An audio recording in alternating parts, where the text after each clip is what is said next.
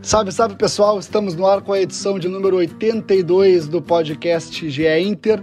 E no episódio de hoje nós vamos discutir a função de Patrick no elenco de Miguel Ángel Ramírez e explicar por que ele ainda não conseguiu repetir o protagonismo da reta final do Brasileirão do ano passado nesta temporada. No episódio de hoje nós também discutimos os pontos que o Inter precisa melhorar depois da derrota para o Always Ready para seguir vivo no grupo B da Libertadores. O Inter é obrigado, nas palavras de Ramires, a somar seis pontos nos dois próximos jogos em casa para não sofrer em busca da vaga nas oitavas de final. O podcast GE Inter começa agora. Olha vamos nessa, grande a chance, abriu pela direita, é no gol, vai no gol, bateu, é no gol, é no gol, é no gol, gol! Adriano é o nome dele! Pegou, largou, tá viva dentro da grande área, o Fernandão bate, gol! Faz o gol, garoto. Faz o gol, faz o gol, faz o gol, faz o gol. É no gol, é no gol, é no gol. É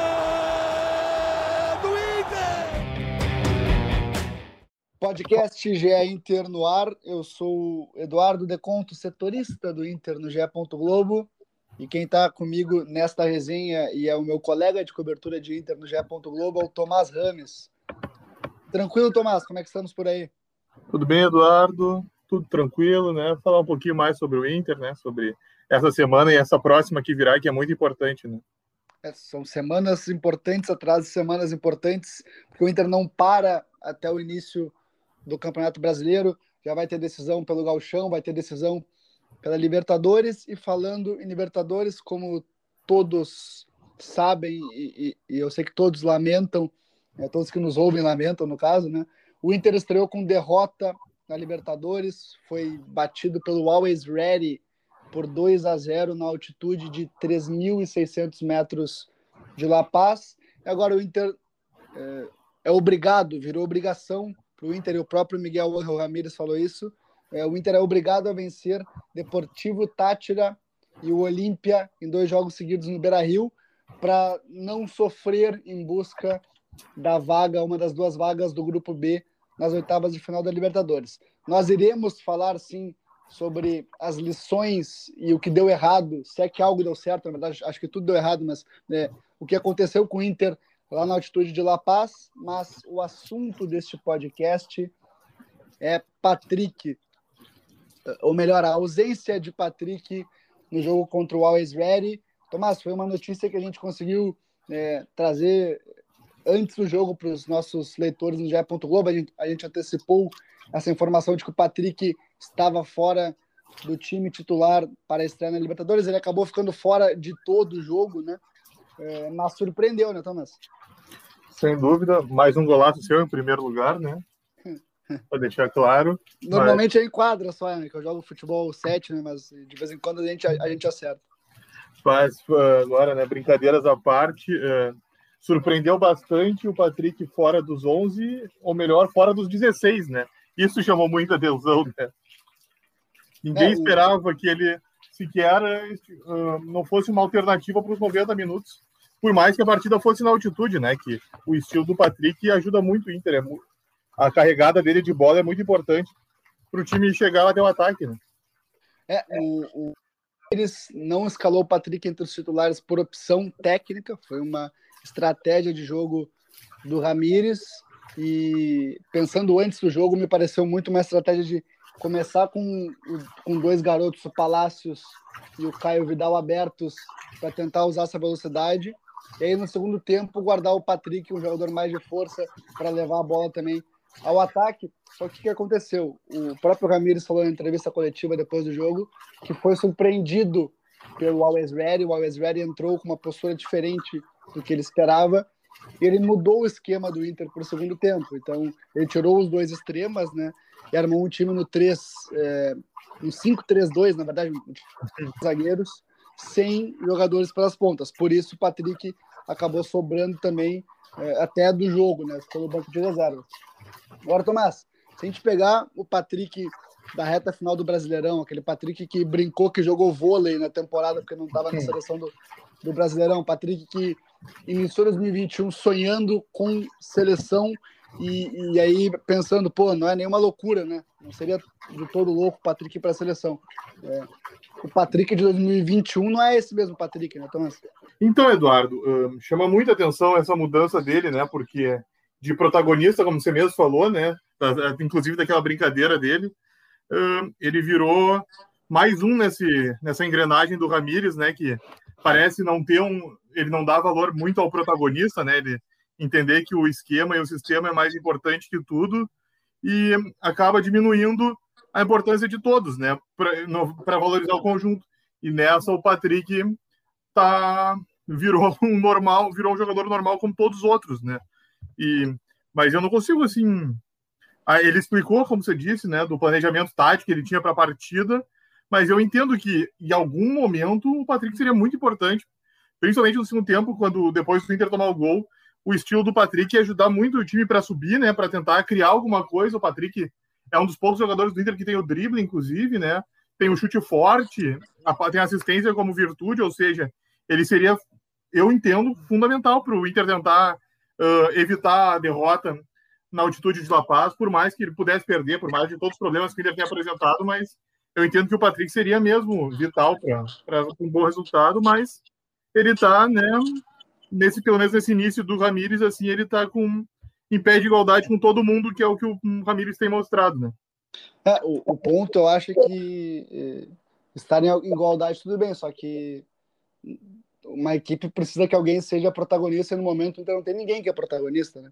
Acho que esse é o principal problema, assim, né? tá todo mundo ainda muito em adaptação a, a, ao que o Ramires é, tem de ideia de jogo, e eu vou resgatar, Tomás, uma entrevista que eu e o senhor fizemos com o Patrick no início do ano, que o Patrick uhum. disse que virou atacante agora com o Ramires, ele vai jogar sempre né, ou pela esquerda ou pela direita, como já aconteceu uma vez, e para ele, é, ele vai ter que se adaptar a ter muita paciência para esperar a bola no lugar é, marcado, né, que é sempre aberto pela esquerda em uma posição bem adiantada.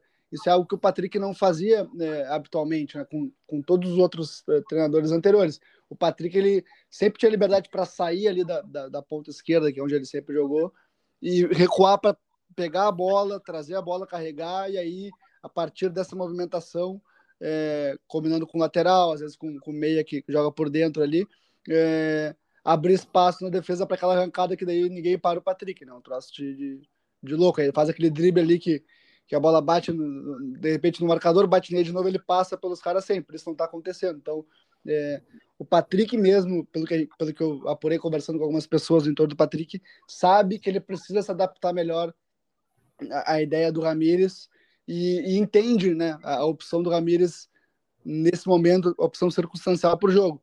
Agora, é um fato que esse esquema tem, tem matado o Patrick. Né? Sem dúvida, concordo com você, né? Acho que ele precisa. E só para você citou, né, no começo da explanação que ele jogou na ponta direita, eu inclusive eu achei que ele foi bem até contra o Aimoré ali na ponta direita, né? Eu acho que ele se encaixou bem ali do, eu acho que ele ainda não foi o Patrick que a torcida do Inter se acostumou, né, carregando a bola, como você disse, mas eu até entendi que ele teve um bom uma, uma atuação satisfatória, óbvio, entendendo o tamanho do, do Aimoré e a fragilidade do time, mas que ele conseguiu exercer bem aquela função, né? Mas eu acho que é isso, o Patrick ele vai tá, tá buscando entrar nesse novo conceito do Ramírez, né? E acho que vai ser aos poucos mesmo que ele vai acabar buscando naturalmente a posição dele, né? Porque no, no grupo do Inter ele é uma peça importante, então assim que ele conseguir se adaptar bem, que o Ramires conseguir preencher, entender bem a função do, do Patrick e como ele é importante, ele vai acabar estando entre os 11, né? Fatalmente. É, eu acho que o primeiro ponto que a gente tem que entender é que, obviamente, que chama atenção o Patrick, que foi, para mim, o melhor jogador do Inter no ano passado. É, ficar fora de uma série de Libertadores, óbvio que chama atenção, mas isso não quer dizer que ele seja agora um reserva do Inter, né? O Ramires já falou mais de uma vez que ele pensa estratégias jogo a jogo, é, então ele pensou nessa estratégia para esse jogo sem o Patrick iniciando entre os titulares. São, são dois jeitos de ver a coisa. Né? O primeiro é que, pô, chama muita atenção o Patrick ficar fora de um jogo como esse, mas isso não quer dizer que o Patrick seja uma peça fora do, do baralho. Pelo contrário, o Ramires conta com o Patrick e o Patrick é um jogador importante para o Inter, né, Tomás? São, são coisas diferentes, né? Isso, exatamente. Isso é bom se, se deixar bem claro, né? Que ele não está fora dos planos, que o Inter não vai negociar, o Inter não está tirando ele. Foi, foi essa ideia para o jogo da Bolívia, que deu errado, né? É bom que se diga, deu errado, mas que o Patrick segue importante e nos próximos jogos vai estar entre as principais opções do Ramires para o Inter tentar essa recuperação da Libertadores e, inclusive, né, seguir as fases adiantes do Gauchão, já que o Inter já está classificado né, para a semifinal. É, o Tomás falou de, de o Patrick ser importante. O Patrick ele recebeu sondagens é, no final da temporada passada. Palmeiras é um clube que sempre tem interesse no Patrick, voltou a sondar o Patrick, mas não tem nenhuma negociação que avançou além dessa sondagem que acontece, acho que o tempo inteiro, né? De, de consultar como é que está a situação do jogador, saber valores, etc. Então o Inter não tem nenhuma proposta pelo Patrick nesse momento e o Inter conta muito com o Patrick. O Inter, é... Patrick é um jogador importantíssimo para o Inter. Assim, eu diria que está entre se, a gente pega uma hierarquia de, de, de, de jogadores do elenco, o Patrick está no topo, né?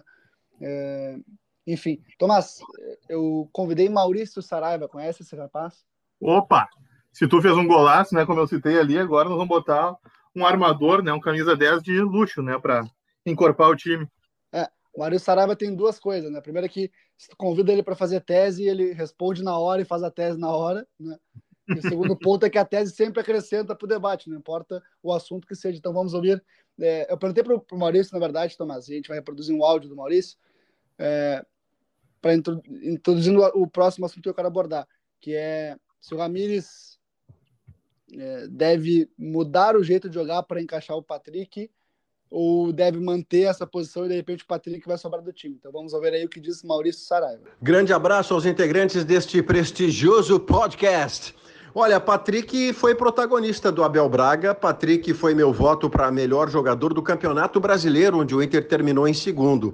Eu acredito que o Ramires deveria aproveitá-lo sim, conversar com o jogador, entender como o jogador se sente mais à vontade dizer ao jogador o que, que ele, Ramires, pretende. Não sei se essa conversa já houve. Se aconteceu, ela não foi bem sucedida, mas vale a pena insistir. Porque o Patrick que termina o Campeonato Brasileiro é um Patrick titular também do time do Ramires, seja lá o desenho que o time tenha. Porque é preciso também que o treinador não mude o seu conceito geral, mas adapte aquilo que ele tem entre o seu elenco de melhor jogador. E o Patrick, hoje em dia, está entre os melhores. Grande abraço!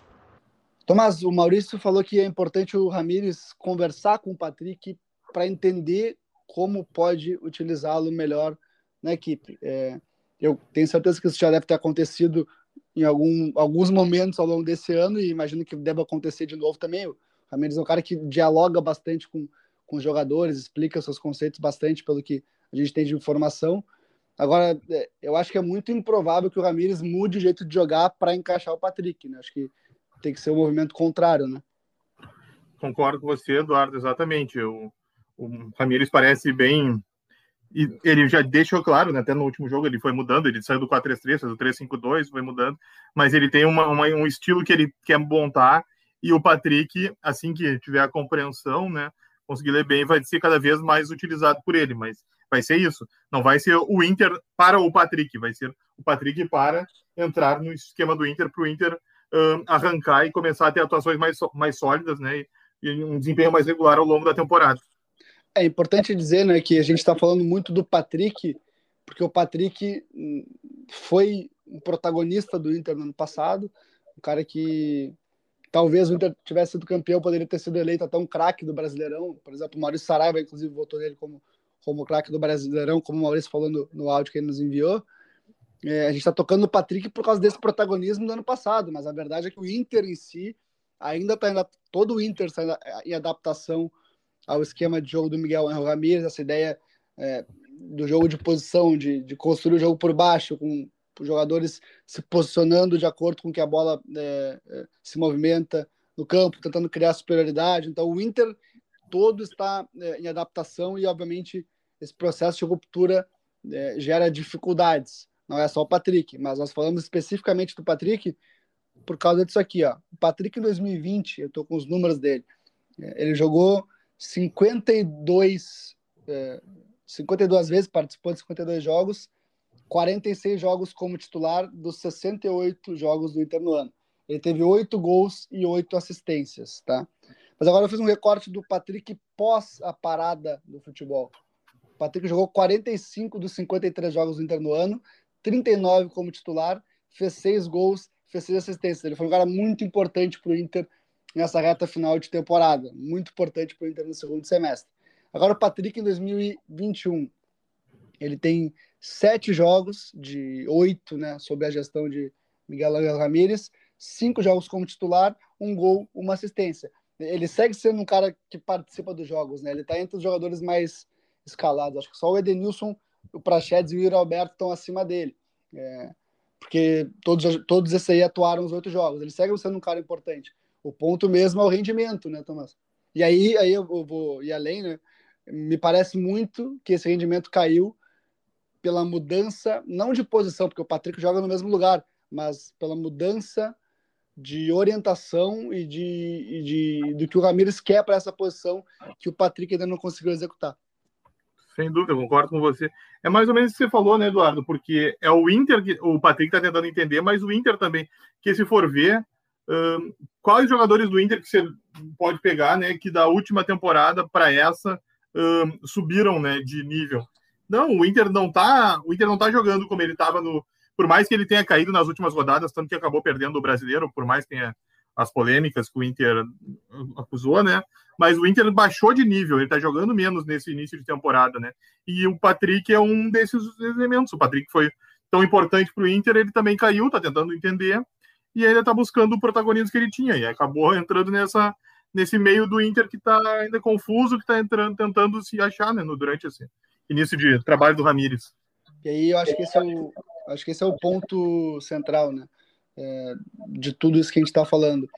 É, as individualidades sobressaem num esquema de jogo que está encaixado, né? Quando as coisas não estão encaixadas ainda, que é no caso do Inter, as individualidades também sofrem, né?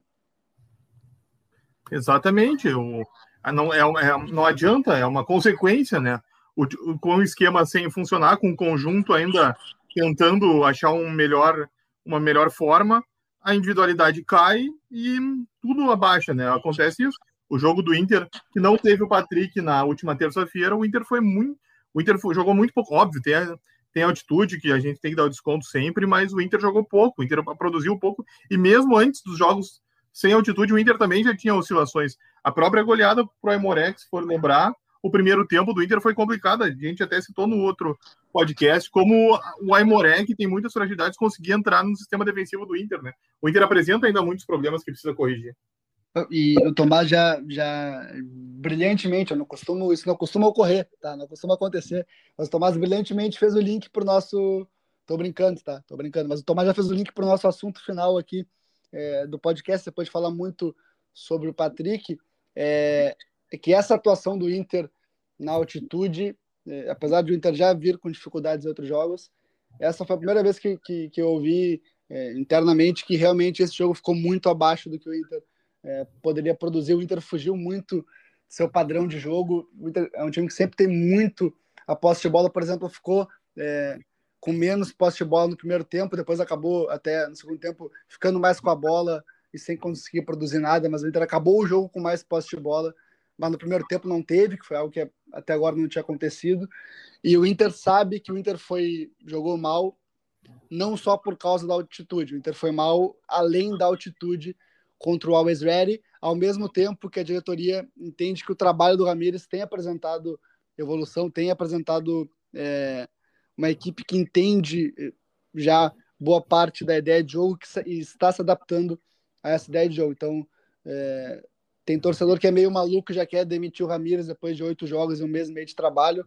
Isso não passa nem perto da cabeça da diretoria nesse momento, eh, até porque quando o Ramires foi entrevistado para o cargo que ele hoje ocupa, o cargo de técnico do Inter, ele mesmo falou: bom, eu vou precisar de um tempo determinado, um tempo X de trabalho para conseguir fazer a equipe jogar do jeito que eu quero, é um trabalho de longo prazo. Eu vou precisar de X, número X de treinamentos para aplicar totalmente a minha, a minha metodologia e a minha ideia de jogo. E o Inter assinou, né? O Inter contratou o Ramires, né? O Inter assinou embaixo, a diretoria uh, aprovou esse planejamento e o próprio presidente Alessandro Barcelos, na entrevista de apresentação do Ramires no, no começo dessa temporada, em março, ele diz: é, é, Miguel, né, te contratamos para um, um projeto de ruptura, mudança de filosofia, um futebol propositivo, e nós sabemos que as mudanças requerem tempo, as mudanças é, é, têm percalços, as mudanças é, vão, vão, ter com, questionamentos, vão ter contestações, mas nós estamos contigo e vamos te dar o apoio. Então, é, isso resume o que o Inter pensa agora. O Inter sabe que vai sofrer agora, que, que, que não vai jogar do jeito que, que se pretende e que seria um caminho mais fácil é, pegar o time do, do Abel Braga, por exemplo, e seguir como estava, é, sem mudar muita coisa, mas o Inter é, entende que é hora de, de mudar e começar do zero um trabalho que, que vai, vai é, ter percalços até que se jogue da maneira pretendida.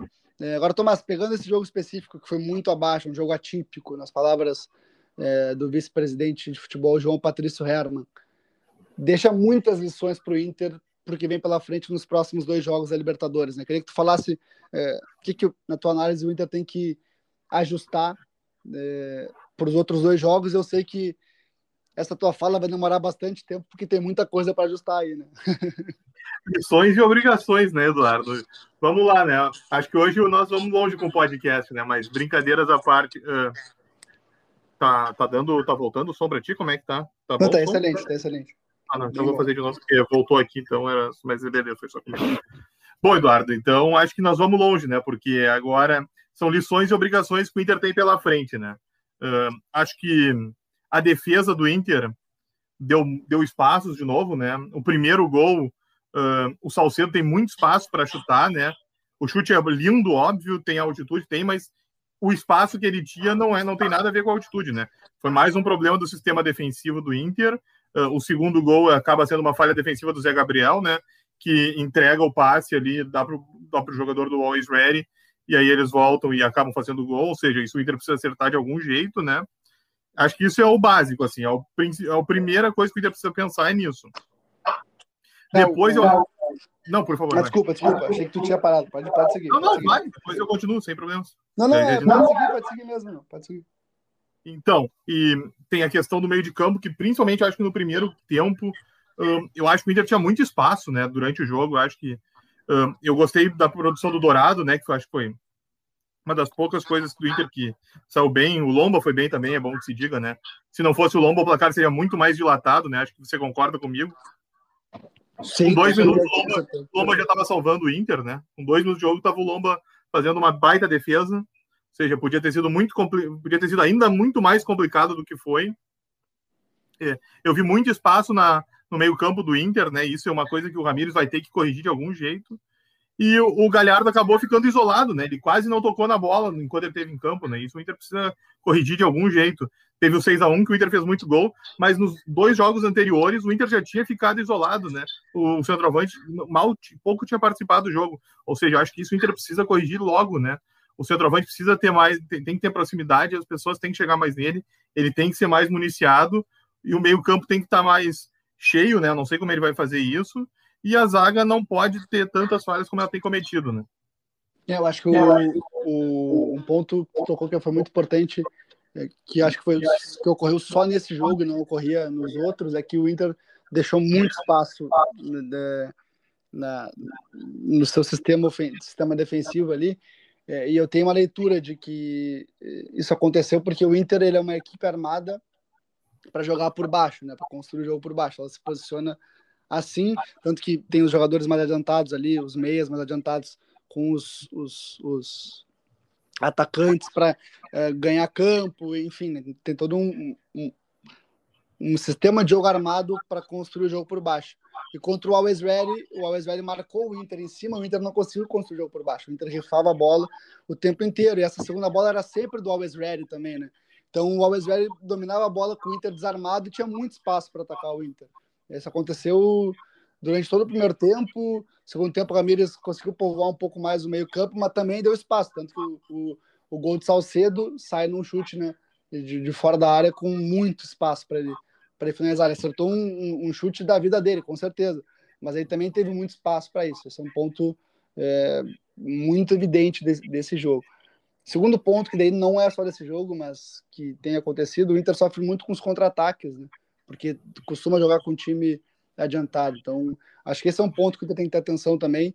Cuidar também. É, os erros da saída de bola, eles é, vão acabar acontecendo, né? É, é, porque se propõe a isso, né? Até azeitar esse sistema vai acontecer, mas o Inter tem que ter atenção também nisso.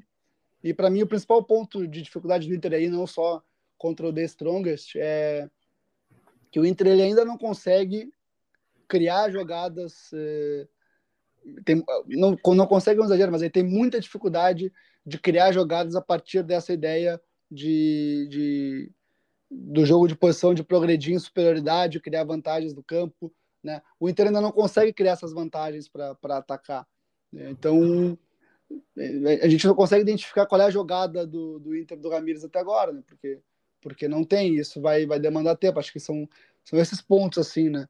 Que, que tem que melhorar para essa para esses dois jogos que, que vem pela frente. Aí acho que também um pouco de, de jogar mais no espírito da Libertadores pode ser assim também é, um, um, um, tema a ser é, trabalhado assim de, de, ficar esperto com, com árbitro esses detalhes assim que acho que em Libertadores fazem bastante diferença. Não sei Tomás se tem mais alguma alguma algum ponto a tocar disso tudo aí só queria citar mais um negócio né Eduardo o Inter precisa tem tudo isso que você comentou mas uh, o jogo para trás do Inter, né? Ele, o Inter acaba ficando muito previsível e muito lento, né? Mais uma vez, o Lomba participou demais do jogo, né? O Lomba só tocou menos na bola que o Dourado. Toda hora era Moisés, Dourado, Cuesta, Lomba. O Inter precisa ter, ter um pouco mais de velocidade, jogar um pouco mais vertical, né? Do que ir tanto para trás, tanto que acaba chamando o adversário e fica mais fácil de marcar, porque você dá espaço, você, você demora, o Inter fica um time fácil de ler como ele joga, né? Então acho que isso o Inter, o Ramires precisa dar um jeito de botar o Inter um pouco mais veloz para surpreender o rival e não ficar tão lógico o que, que ele vai fazer, né? E dar tanto espaço para eles. É, eu, eu, eu, eu, Eduardo, concordo com, com essa análise e acho que o Inter está muito engessado ainda né, para atacar. Mas o Ramires, eu, eu inclusive perguntei para o Ramires sobre isso no Grenal, né? A derrota no Grenal, e ele me disse: é, não. Daí eu vou entender, se é o jeito que ele quer jogar, não posso fazer nada, né? É, enfim, né, não, não sou eu quem decide, mas ele me disse o seguinte: ah, é, eu perguntei, ah, tu não acha que o Inter tinha que acelerar um pouco mais o jogo? Ele me disse: nós só vamos acelerar o jogo quando tivermos vantagem para acelerar. Então é por isso que o Inter troca passos atrás e não, às vezes não progride, porque o Inter só vai progredir quando tiver superioridade numérica. Só que. É outra coisa que ele não tem, né? É, só que se tu for. Isso não está acontecendo, né? É esse é, ponto. Exatamente, esse é o problema.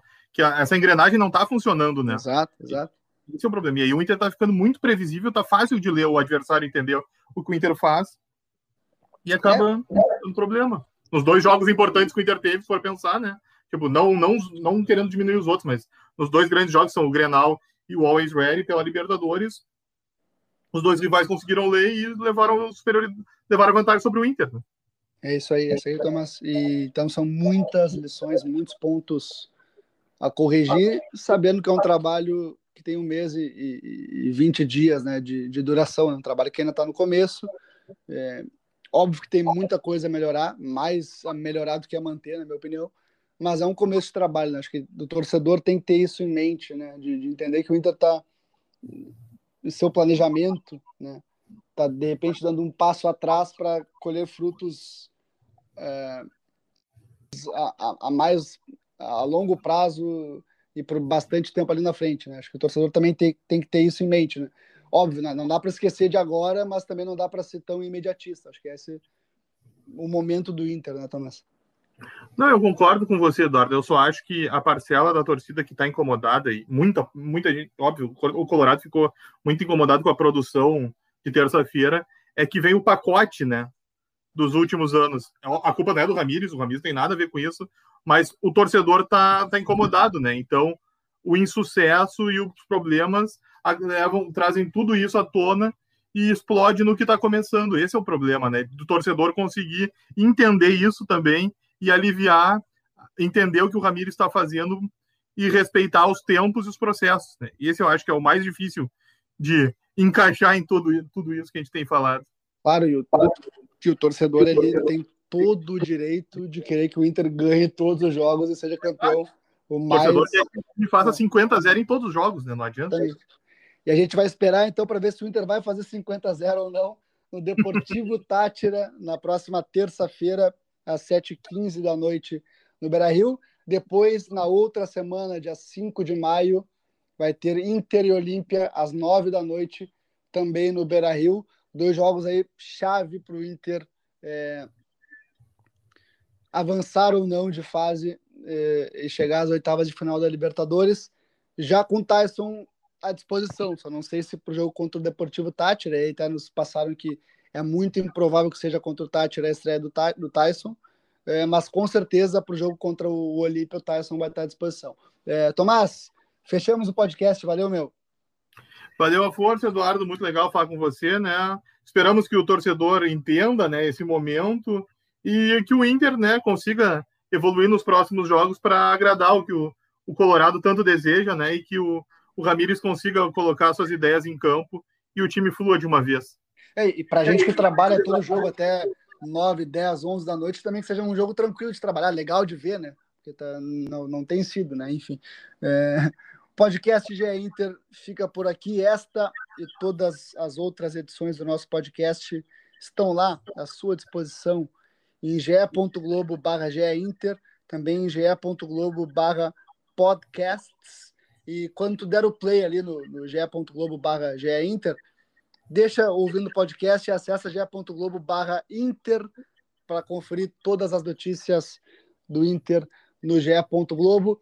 Nosso podcast também está no Spotify, está no Apple Podcasts, está no Google Podcasts e outras plataformas de streaming, sempre com a edição do João Teixeira, nosso fiel. Nosso diretor, né? Nosso manda, nosso boss aqui, né? Big Boss, né? Nosso boninho do podcast GE Inter.